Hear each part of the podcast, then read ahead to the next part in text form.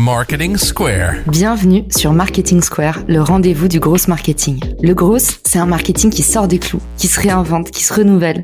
C'est aussi un mindset qui repose sur l'envie de se dépasser, de se détacher de ses opinions une bonne fois pour toutes et d'apprendre en continu. Si tu te reconnais dans cette description, que tu sois débutant ou expert, abonne-toi. Ce podcast va devenir ton meilleur allié.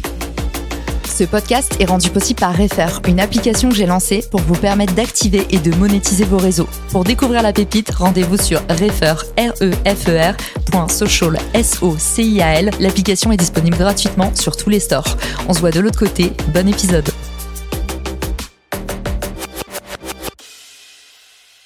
Bonjour à tous et bienvenue dans ce nouvel épisode de Marketing Square. Aujourd'hui, je suis accompagnée de Cécile Bannon, qui est coach en transition professionnelle utilisant la méthode de l'ikigai, dont on a déjà parlé dans le podcast à de nombreuses reprises. Mais aujourd'hui, Cécile n'est pas là pour nous parler d'ikigai. Aujourd'hui, on va traiter les deux questions clés pour changer de job. Salut Cécile, comment tu vas?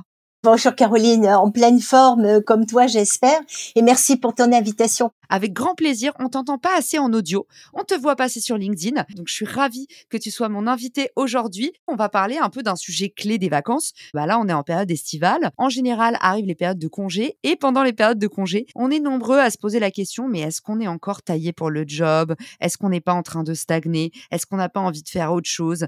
Et du coup, je trouve ça parfait qu'on traite de ce sujet, les deux questions clés pour changer de job, toi, tu as un peu les clés pour créer des déclics chez les gens. Alors, j'ai hâte d'entendre ce que tu vas nous dire sur le sujet. Écoute Caroline, moi j'ai deux questions qui sont basiques. Celles-là, c'est vraiment les premières que tu dois te poser. Pourquoi et pour quoi En deux mots? Pourquoi je veux changer de job et pour faire quoi au fait? C'est important de savoir ce que l'on ne veut plus avant de commencer à changer de job. Mais moi, j'ai envie de dire, c'est aussi important parce que de cette réponse va dépendre l'ampleur du changement.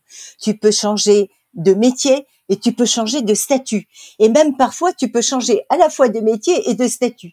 Quitter le salariat, devenir freelance et en même temps changer de métier. Donc, tu vois que le plan d'action que tu vas mettre en place selon la décision que tu vas prendre, c'est pas du tout la même force. Tu n'auras pas besoin des mêmes ressources. Voilà pourquoi c'est important de répondre scrupuleusement à cette question du pourquoi ça part souvent d'un constat. Tu dis c'est la période d'été, mais là on vient de croiser le, Covid et là on s'est aperçu qu'il y a beaucoup de gens qui se sont posé la question, mais au fait, suis-je encore à ma place dans ce job-là? Ça commence par un constat, j'en ai marre. Peut-être même j'en ai ras-le-bol. C'est qu'il y a une intensité dans la puissance du j'en ai marre. Et tu peux noter aussi la récurrence chaque fois que tu reviens de vacances, hein, puisque là on va partir, est-ce que c'est quand tu reviens de vacances ou bien si c'est tous les lundis matins tu te dis, OK, là, ça devient un peu plus chaud. Et puis, en termes d'intensité aussi, est-ce que simplement, il y a des manifestations physiques? Est-ce que tu as la boule au ventre? Est-ce que tu en perds le sommeil? Est-ce que tu notes dans ton corps des alertes? Là, tu comprends que peut-être le moment est venu. Donc ça, c'est ton état des lieux en quelque sorte. Il faut comprendre les raisons pour lesquelles tu veux changer de job. Il y en a de multiples, mais celles qui sont importantes pour savoir ton plan d'action et la suite que tu vas donner, elles sont plutôt réduites. Je vais en citer deux aujourd'hui parce que sinon on n'aurait pas assez de temps, mais je vais te parler de l'ennui. Tu vois, il y a des gens qui s'ennuient. Ils s'en rendent compte que les journées sont longues. Ils ont le sentiment d'avoir fait le tour du poste. Il n'y a plus de challenge.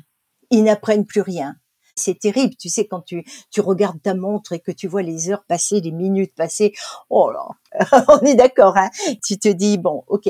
L'idée, c'est de savoir si c'est le métier que tu fais ou alors c'est la façon dont tu l'exerces dans cette entreprise-là qui t'ennuie parce qu'on t'a coupé les ailes, parce que t'as pas les moyens, parce qu'on te bride, parce qu'il y a des réglementations, des règles intérieures qui font que tu n'arrives pas à déployer tes ailes dans ce métier-là. La deuxième raison, bien sûr, c'est la perte de sens. Mais ça sert à quoi ce que je fais? On est d'accord, on peut pas être tous boulangers et voir la baguette qui sort et voilà, on n'a pas tous cette chance. Mais au moins qu'on arrive à se situer dans la chaîne de production, dans la chaîne de fabrication. Et tu vois, le pire, c'est quand tu te dis, bah, si mon poste n'existait pas, bah, l'entreprise continuerait de bien fonctionner. Là, tu te dis, bon, ce que je fais, ça sert à rien.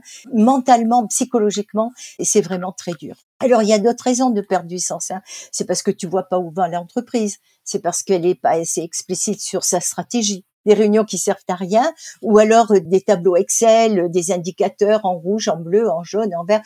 Et alors, est-ce que tu as fait des études? Est-ce que tu t'investis? Est-ce que tu t'engages dans le boulot pour faire des tableaux Excel? Donc là, tu vois, tu perds le sens. Tu es d'accord avec moi, Caroline? À fond et même j'irai plus loin, il y a aussi ceux qui se reconnaissent clairement pas dans les valeurs de leur entreprise, du management toxique par exemple, des entreprises qui font fabriquer n'importe comment dans des conditions qui sont pas tellement transparentes. Moi, j'ai beaucoup de gens autour de moi qui me disent en fait, j'ai un peu honte de ce que je fais. Enfin, beaucoup de gens, j'exagère, mais notamment, tu vois, plein d'amis qui sont dans la mode ou la cosmétique qui me disent on fait pas les choses comme on devrait les faire. Et en fait, moi, je contribue à ce grand tout. Et tu as raison de le rappeler. On est tous un maillon de la chaîne de valeur.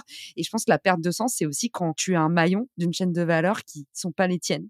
Exactement. Et là, tu vois, j'ai le cas précis d'une dame qui travaille dans les achats et, elle achète des cartonnages, tu sais, pour euh, envelopper les parfums, les crèmes. Alors, il faut choisir la couleur, il faut choisir la taille. Mais elle sait très bien que la cliente, lorsqu'elle achète son produit, elle prend l'emballage et elle le fiche à la poubelle. Ça fait mal au cœur, effectivement, de te dire, bah, mon boulot, euh, il sert à quoi? Et ça correspond pas aux valeurs, effectivement. Dans ces questions, encore une fois, c'est important de discerner ce que tu dois changer. Alors tu vois, si c'est un management toxique, comme tu viens de dire, bah peut-être simplement tu peux changer d'employeur. C'est pas obligé de tout remettre en cause. En revanche, si tu as le sentiment que tu as fait le tour de ton métier et que là tu commences à t'ennuyer, comme je te disais tout à l'heure, tu n'apprends plus rien. Là, peut-être le moment est venu de changer de métier. Et là, tu peux t'interroger, mais au fait, ce métier, comment est-ce que je l'ai choisi? Tu vois, il faut faire un petit retour en arrière et se dire, est-ce que c'est par goût? Est-ce que j'en avais vraiment envie, au fait, de ce métier-là? Par exemple, est-ce que je l'ai choisi parce que à cette époque-là, ils recrutaient? Donc j'étais sûre de trouver un job. Donc du coup, je suis allée dans ce métier, mais au final, est-ce qu'il me plaît vraiment? Ou alors, pire, est-ce que je fais le métier que mes parents m'ont engagé à faire, m'ont conseillé à faire, m'ont dit tu devrais faire ça parce qu'en ce moment, blablabla, quelque chose, tu vois. Est-ce que ça te correspond? Ou pire, tu sais, tu peux faire le métier de tes parents. Et tu peux même travailler dans l'entreprise où travaillent tes parents. ça peut aussi bien se passer. Parfois, c'est une vraie aubaine. C'est top. T'imagines quand tu fais quelque chose et que tes parents te font le cadeau d'avoir déjà créé ce business et tout, ça peut être une vraie chance. Ah oui, si c'est dans ce cas-là, effectivement. Dans d'autres cas, tu peux te rendre compte que tu as fait comme eux, moi, c'est ce qui m'est arrivé. J'étais déjà à un moment de ma carrière très avancée et je me suis aperçue que je faisais le métier de mon grand-père et le métier de mon père, mais que, au fait, c'est pas ce qui me plaisait à moi. Alors je le faisais bien parce que on m'a appris qu'il faut bien faire les choses, etc., etc. Elle a conscience professionnelle, tout ça. Mais moi, ça me plaisait pas du tout. C'est pas ça euh, qui me faisait vibrer. Parce qu'en fait, ce qui est important aujourd'hui, c'est bien de s'épanouir, c'est bien de s'éclater dans son job. Si c'est un job qui te plaît pas ou tu t'ennuies, c'est ta vie qui s'en va. Donc euh, l'idée c'est que vraiment tu trouves le job dans lequel tu t'épanouis. Tu peux commencer à poser ces questions, interroger ton métier pour savoir si c'est vraiment celui-là que tu souhaitais faire. Donc là, on était dans le pourquoi. Voilà, il y a des symptômes, il y a des raisons, oral bol, il faut s'écouter parce que sinon ça dégénère. On se pose la première question, pourquoi? On veut changer de job, les racines de ce qu'on fait, on essaye de remonter un petit peu dans le temps. Toi, ça s'est passé sur plusieurs générations carrément, donc c'est même plus à l'échelle d'une vie, c'est plusieurs vies, donc intéressant. Et puis maintenant, il y a le pourquoi. Tu nous disais la deuxième question essentielle à se poser. Tout de suite, ce que je me dis, c'est ah mais est-ce que ça veut dire Cécile que il faut déjà avoir un plan de secours, il faut déjà avoir reçu une proposition, ou est-ce que c'est possible quand même de faire le grand saut? Et pourquoi? C'est simplement dessiner le job rêvé?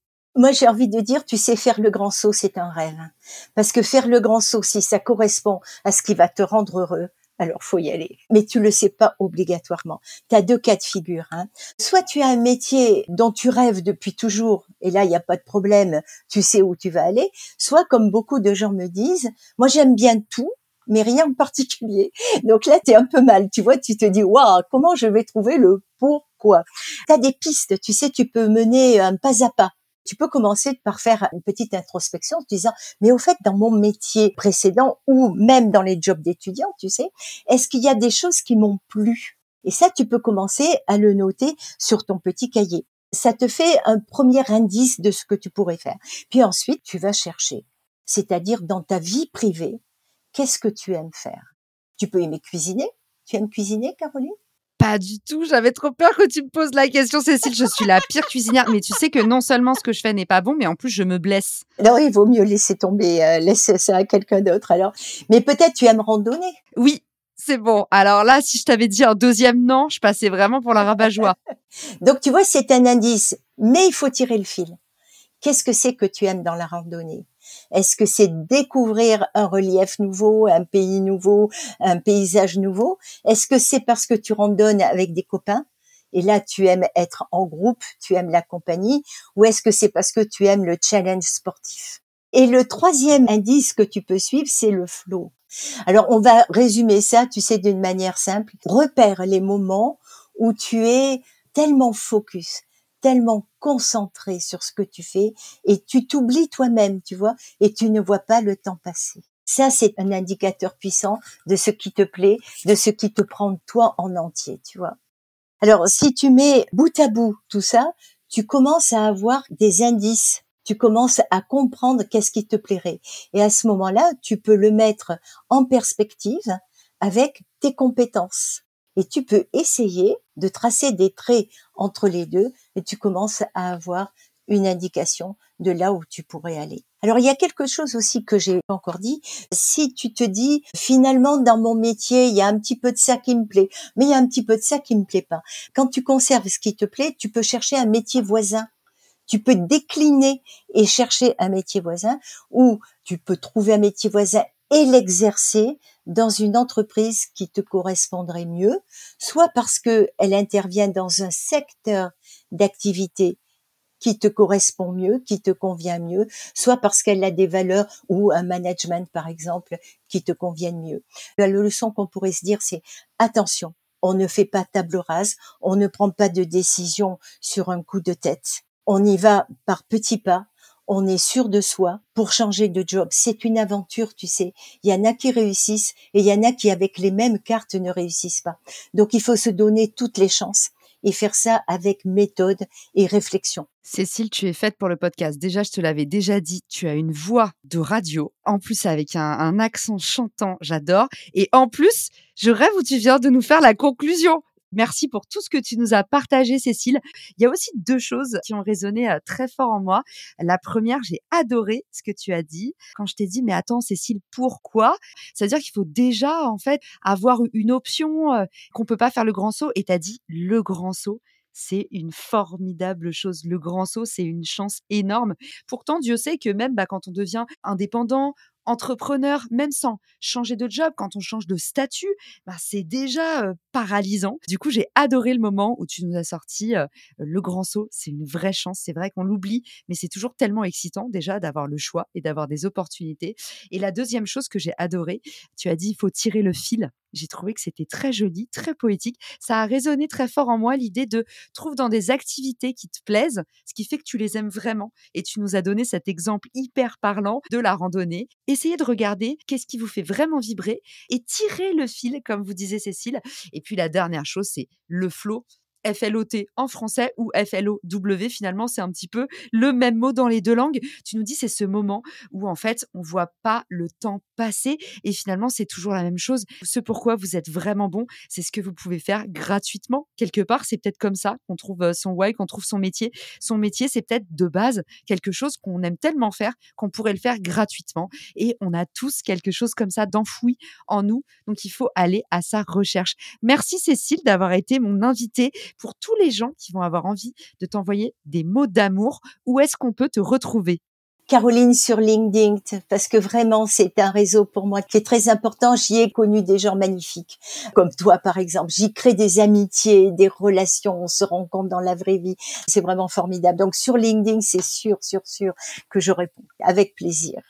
Génial. Et on fera un petit post pour annoncer la sortie de l'épisode. Je vous le mettrai dans les ressources de l'épisode. Donc, vous pourrez euh, venir poser toutes vos questions à Cécile ou à moi, ou pourquoi pas proposer de nouveaux sujets, puisque à chaque fois, c'est comme ça que je trouve mes invités. C'est souvent dans les commentaires, tu le sais, Cécile, parce que c'est comme ça qu'on s'est rencontrés toutes les deux.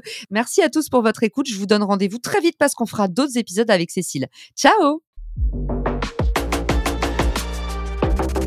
Si cet épisode te plaît, tu peux le partager en me taguant ou lui laisser 5 étoiles sur Apple Podcast. Marketing Square.